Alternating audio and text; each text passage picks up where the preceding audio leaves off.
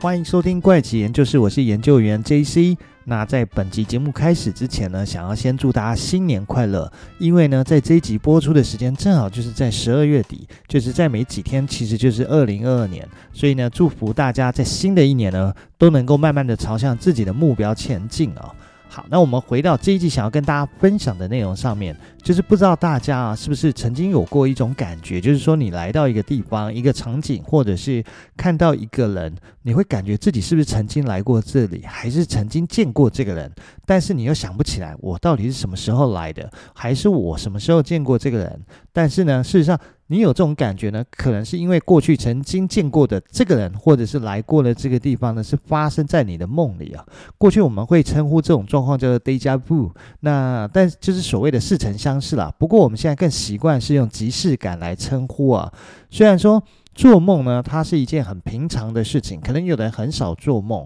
有的人很常做梦。像是我自己哦，我我其实不太做梦，就是很少会做梦啦，很偶尔很偶尔才会做梦。就真的有时候会做梦，我甚至都不太会记得我梦里面曾经梦到的是哪些事情啊。不过呢，有些人呢，他可能可以透过做梦呢，去呃知道一些很特别的事情。更不可思议的是，有些人他可以透过做梦，可以得到一些讯息，甚至是可以了解未来可能会发生的事情啊。像是呢，美国十九世纪就有一位非常知名的沉睡预言家，他的英文就是 Edgar Case，那他的中译应该叫艾德格·凯西。他这这一位非常特殊的一个预言家呢，他的正职其实摄影师啊，然后他是斜杠预言家医生哦，就是因为这位艾德格他可以透过沉睡哦，做到一些让人难以想象的事情，所以他就被称之为沉睡的预言家。这整个听起来都好像名侦探柯南里面的沉睡的小五郎一样，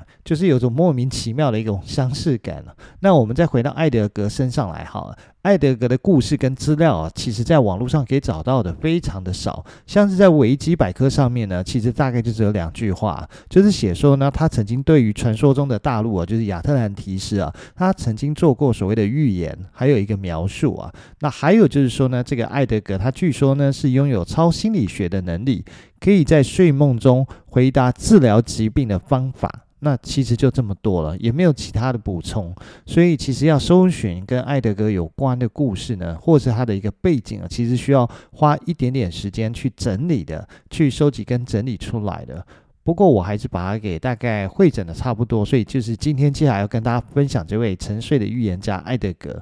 艾德格呢，他其实出生在一八七七年的三月十八号，他出生地是美国的肯塔基州的霍普金斯。那在他六七岁的时候呢，他就曾经对他的父母说，他看得到所谓的幻影。那他的幻影里面，其实在英文里面是用的是 vision 这个字，有一点像是说，我们如果有看过，例如说是像漫威的这些呃复仇者联盟里面，就可以知道说，他们有一些幻视、幻象，他们其实就是用 vision 这个字来代表。那他甚至可以跟这个所谓的幻影呢对话。这些幻影里面呢，其中有一个是他的祖父啊，他就跟了这个当时还是小孩。孩子的艾德格说了许多的事情，包括了美国的南北战争、埃及的故事，甚至是波斯的故事。那许多的事情呢，其实是连他爸妈都没有这方面的知识。但是呢，在大多数的情况下，爸妈呢都认为这只是小孩子自己的想象而已。就是艾德格他的想象力十分的丰富啊。在十岁开始呢，他开始对圣经着迷，这很特别。一般小孩应该喜欢的是故事书或童话书，他竟然会是对圣经着迷。如果说有嗯信基督教或天主教，或者是你曾经翻过圣经，你就知道其实圣经它的内容非常的丰富，它也是非常厚的一本书啊。所以小朋友这么小的年纪会对圣经有兴趣，这真的是很特别。而且呢，它是。呃，孜孜不倦的会去持续的阅读，甚至是非常虔诚的去做祷告啊。所以呢，在艾德格的童年时期呢，他刚好那个时候正是基督教革新的一个火药时期啊。所以霍普金斯所在的县呢，叫做基督徒县。那浓厚的一个宗教氛围哦，就影响了他的一生哦。所以在很小的时候，他就决定说，每年他都要将圣经重新再读一遍啊。而且他立志啊，希望说可以成为一位帮人治病的一个传教人。呢、啊。只是说当时没有人想象到他的未来的理想到底会透过什么样的方法实现。当然，最合理的方式当然就是他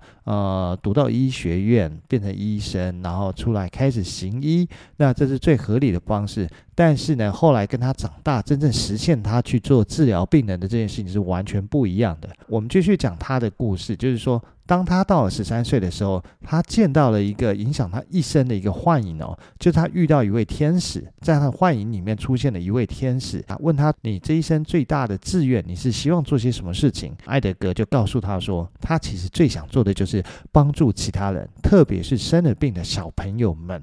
而他也是在十三岁的这年偶然的发现哦，他可以通过趴在书上面睡一下，他就会很快的把这本书的内容都记下来哦。这跟我有一次听了唐凤的一场演讲里面说到，唐凤他自己是这样说的，他呢其实可以在睡前的时候呢，把一本书很快的把它全部翻一遍以后呢，然后他就去睡觉。那他就会在睡梦中开始阅读这本书，等到他睡醒起来以后，诶，他其实已经把这本书给读完了。所以这听起来是跟艾德格的这个特殊的功能、特异的功能能力是一样的哦。当然这件事情我不知道他是怎么去办到或怎么去实现的，但是嗯，每个人总是会有一些自己的特殊的阅读方法吧。不过一开始呢，艾德格对他的父母讲这件事情的时候，他的父母还是觉得说，这小孩的一个想象力实在太丰富了，怎么可能会发生这样的事情？但是不久之后呢，艾德格开始展现出说，用小孩子的想象力丰富这件事情也没有办法去解释的一个能力哦。其实就是说，他透过睡在书上，他可以获得书本里面的知识嘛。可是，当他讲出的一些知识超出这个这个年纪的小孩子，或者是这个小孩子他想象力可能想得到的范围了以后呢，他的家长就开始认真的思考说：“诶，那这样艾德格他讲的事情搞不好是真的哦，他搞不好真的有这种特殊的能力，他可以靠趴在书上睡觉就可以记下这本书里面的所有内容这件事情。”不过呢，艾德格因为他的家境贫穷啊，所以他必须来协助工作来维持家计。因此呢，他只有读书到十六岁，他就开始呃离开学校去找工作，去维持家计啊。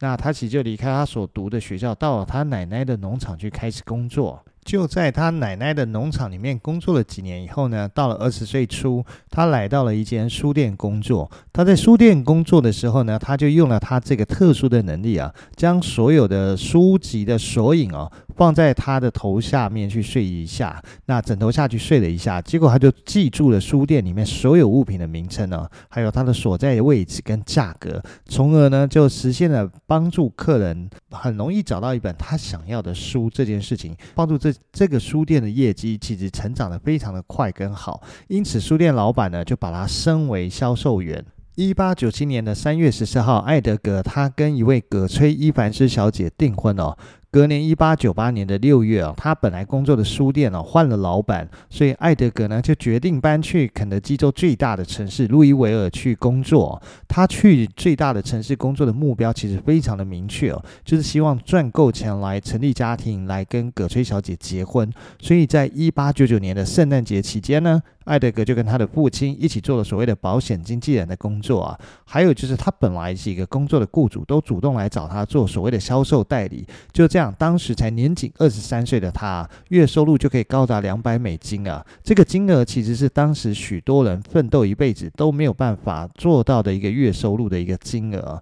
但是呢，在一八九九年，他二十五岁的那一年，他突然染上了严重的喉咙的一个疾病啊，让他没有办法发出声音啊。要知道，他的工作其实就是业务性质的工作，所以他非常需要透过说话来说服他的顾客，愿意跟他购买他所销售的产品。可是这个时候，他讲话的声音大概就比悄悄话。大声一点点的情况下，那这样子情况下，他怎么去跟人家介绍他的产品？怎么样去说服别人来跟他购买他的产品？所以他当然是急着到处去找医生跟所谓的耳鼻喉科的专家做检查还有治疗。但是呢，都没有办法治好他的问题，甚至是从欧洲来到美国讲学的一位耳鼻喉科的专家呢，也来为他做过治疗，但是还是无功而返。就在接着一周、半个月，甚至是几个月过去了，他的一个状况还是没有起色，所以呢，他不得不只能够换一个不需要讲太多话的工作，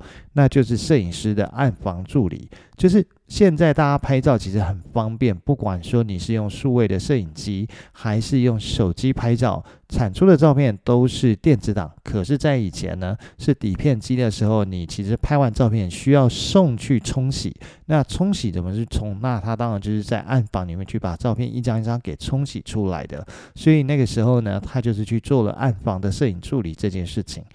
一直到了一九零零年的初期，那时候美国的舞台催眠术正在广为流行。一位非常知名的一个舞台的催眠师呢，叫做哈特，他碰巧就在艾德格所在的城市啊，就是荷兰剧院去表演催眠术哦。他在那个地方听到了艾德格的一个病况，所以他就自告奋勇想要来找艾德格说：“诶，我可以用催眠术来帮你看看，看是不是可以帮助你改善你喉咙的状况。”结果呢，他们就在第一次实验用催眠术来治疗的时候呢。哈特呢，将艾德格催眠后，指示他用原来的声音来尝试说话看看。结果就在荷兰剧院的众多观众面前，被催眠后的艾德格真的恢复了他正常的声音，来跟哈特进行交谈，甚至是一个回答他的一个问题，让在场的所有观众都觉得哇，好神奇哦！这个催眠术看起来是真的很厉害哦。可是呢，当艾德格从催眠状态中被唤醒以后呢，他的声音又恢复了原来的样子，就是变得非常的小声，而且还很沙哑。结果呢，哈特就将他的一个催眠术呢，持续的在他身上做了催眠的一个指令，跟进行了所谓催眠的动作。结果每一次都是被催眠后的艾德格，他的讲话声音就恢复正常。可是，一旦醒过来以后，又变成沙哑跟几乎听不见的一个语气跟语调，还有声音的大小声的一个状况。后来呢，经过非常多次被所谓的催眠爱好者对艾德格实行催眠治疗以后呢，那让艾德格几乎已经对催眠这件事情丧失了信心啊，因为就是在被催眠的时候，他都可以恢复正常，可是，一旦回到清醒状态的时候，他又变成是发不出声音这样子的一个状况。结果这件事情呢，辗转传到纽约的一位催眠专家的耳里啊，他建议艾德格，你应该再做一次实验哦。催眠专家指出呢，在这一次的实验的催眠中呢，主导催眠的人应该要来问被催眠的你，已经完全被潜意识主导的艾德格自己去诊断你喉咙发炎的一个原因跟建议治疗的方法。所以呢，艾德格就抱着一线的希望，想要再次被催眠。而这一次呢，他透过一位学过催眠跟整骨疗法的一个医生，叫做连恩，主导这次的催眠。当连恩医生询问被催眠的艾德格，让他来回答出他的身体到底出了什么问题，应该怎么治疗。那这时候躺在沙发上面睡着的艾德格就说：“这个喉咙的毛病哦，其实是一个典型的由心理因素而产生的一个生理现象。”所以呢，这需要在艾德格被催眠的状态下呢，透过主导催眠的人指示呢，去增加艾德格喉部的一个血液循环了，就可以改善这个状况。所以连恩医师马上就指示着被催眠的艾德格，他要增加他喉部的一个血液循环的一个状况。接着呢，艾德格的上胸部跟喉部的颜色开始变得深红，皮肤的温度也随着增高啊。艾德格从催眠中醒来以后呢，失去近一年的声音几乎彻底的恢复啊，他的喉咙呢完全的痊愈啊。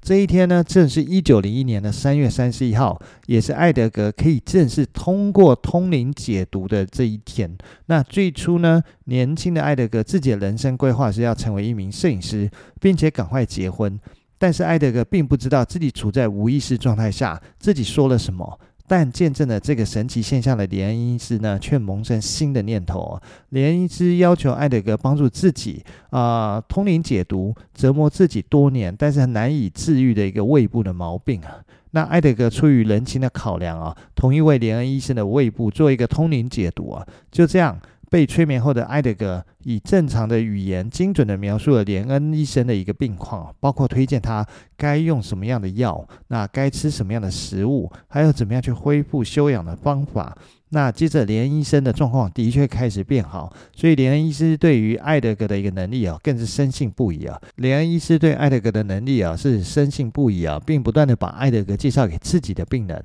但是呢，艾德格觉得自己只读过八年的书啊，那特别是对医药诊断都一窍不通啊，也根本不知道在被催眠状态下的自己到底讲了什么事。对于自己给病人通灵解读后的病况也产生了怀疑。但是呢，连医师不断地劝艾德格说，艾德格可以用你的特殊才能来帮助别人啊。所以最后呢，艾德格要求必须在两个条件下，他才愿意继续免费为人看病。第一件呢。第一个条件啊，不是第一件事。第一个条件呢，是如果他们发现被催眠中的艾德格所说的内容啊，是对任何人有害哦，他们就必须立即停止。第二个条件呢，则是联合医师应该知道艾德格的正职是一位摄影师，而不是医师，所以呢，他还是必须保有他的一个摄影师工作的一个时间哦。所以在一九零三年六月十七号，艾德格终于迎娶了葛崔小姐以后呢，他首先先成立了自己的摄影工作室啊。同时呢，他在圣经这边又开始恢复一年读一遍的习惯，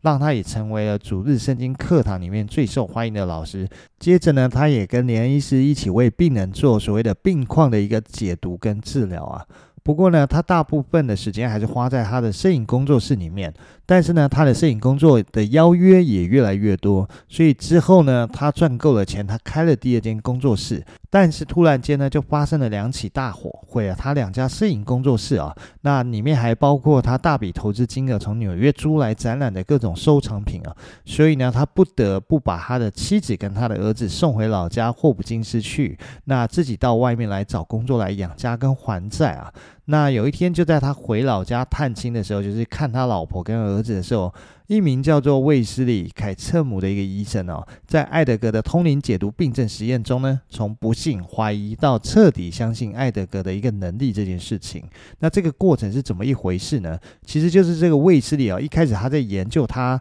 解读各种病症的时候呢，他在后面的一九一零年的时候提交了一份论文给美国临床研究学会啊，指出诶，艾德格他的一个现象是一个医学奇迹啊。同年的十月九号呢，纽约时报刊登了一篇有关于艾德格特殊能力的报道，它的标题呢就是未曾受过高等教育的被催眠者竟然变成了医生哦，所以从此呢，艾德格就在全国爆红哦，要求。那他来帮他做所谓的通灵解读的病人跟信件哦，涌入了霍普金斯啊，所以最终艾德格他跟卫斯理医生，还有艾伯特诺伊，就是一个当地的高级饭店的老板，还有艾德格的父亲呢，成立了一间叫做通灵解读公司啊。那艾德格自己也还保有一间叫艾德格艺术工作室，同时他也是通灵诊断师啊。随着各种成功的医疗案例，还有许多媒体的深入报道，艾德格的名声变得越来越有名。但是呢，这个时候有一位哈佛大学的一个代表，以专门揭穿所谓借特异功能型诈骗而出名的雨果蒙斯特堡教授呢，他来拜访艾德格。但是呢，他的目的其实希望揭穿艾德格的真面目，就是要抓到他其实作假的呃一个手法。但是经过他一周的调查访问，这些病人啊、医生啊，还有许多在场的目击证人啊，同时自己也参加几个完整的通灵解读过程后，雨果教授呢就从怀疑艾德格变成肯定艾德格的一个通灵解读的正确性跟有效性啊。所以呢，艾德格后来在继续当做是帮助病人的这件呃预言状况的情况下呢，他希望说能够让他的通灵解读哦，那所建议的药物跟处方能够顺利的实施啊，所以他就决定要筹办一间医院了，而这也是他的一个梦想。为了达成这个梦想呢，他其实花了很多的时间。他通过他的通灵解读呢，去找到一些预言，他去帮一些石油公司，他们去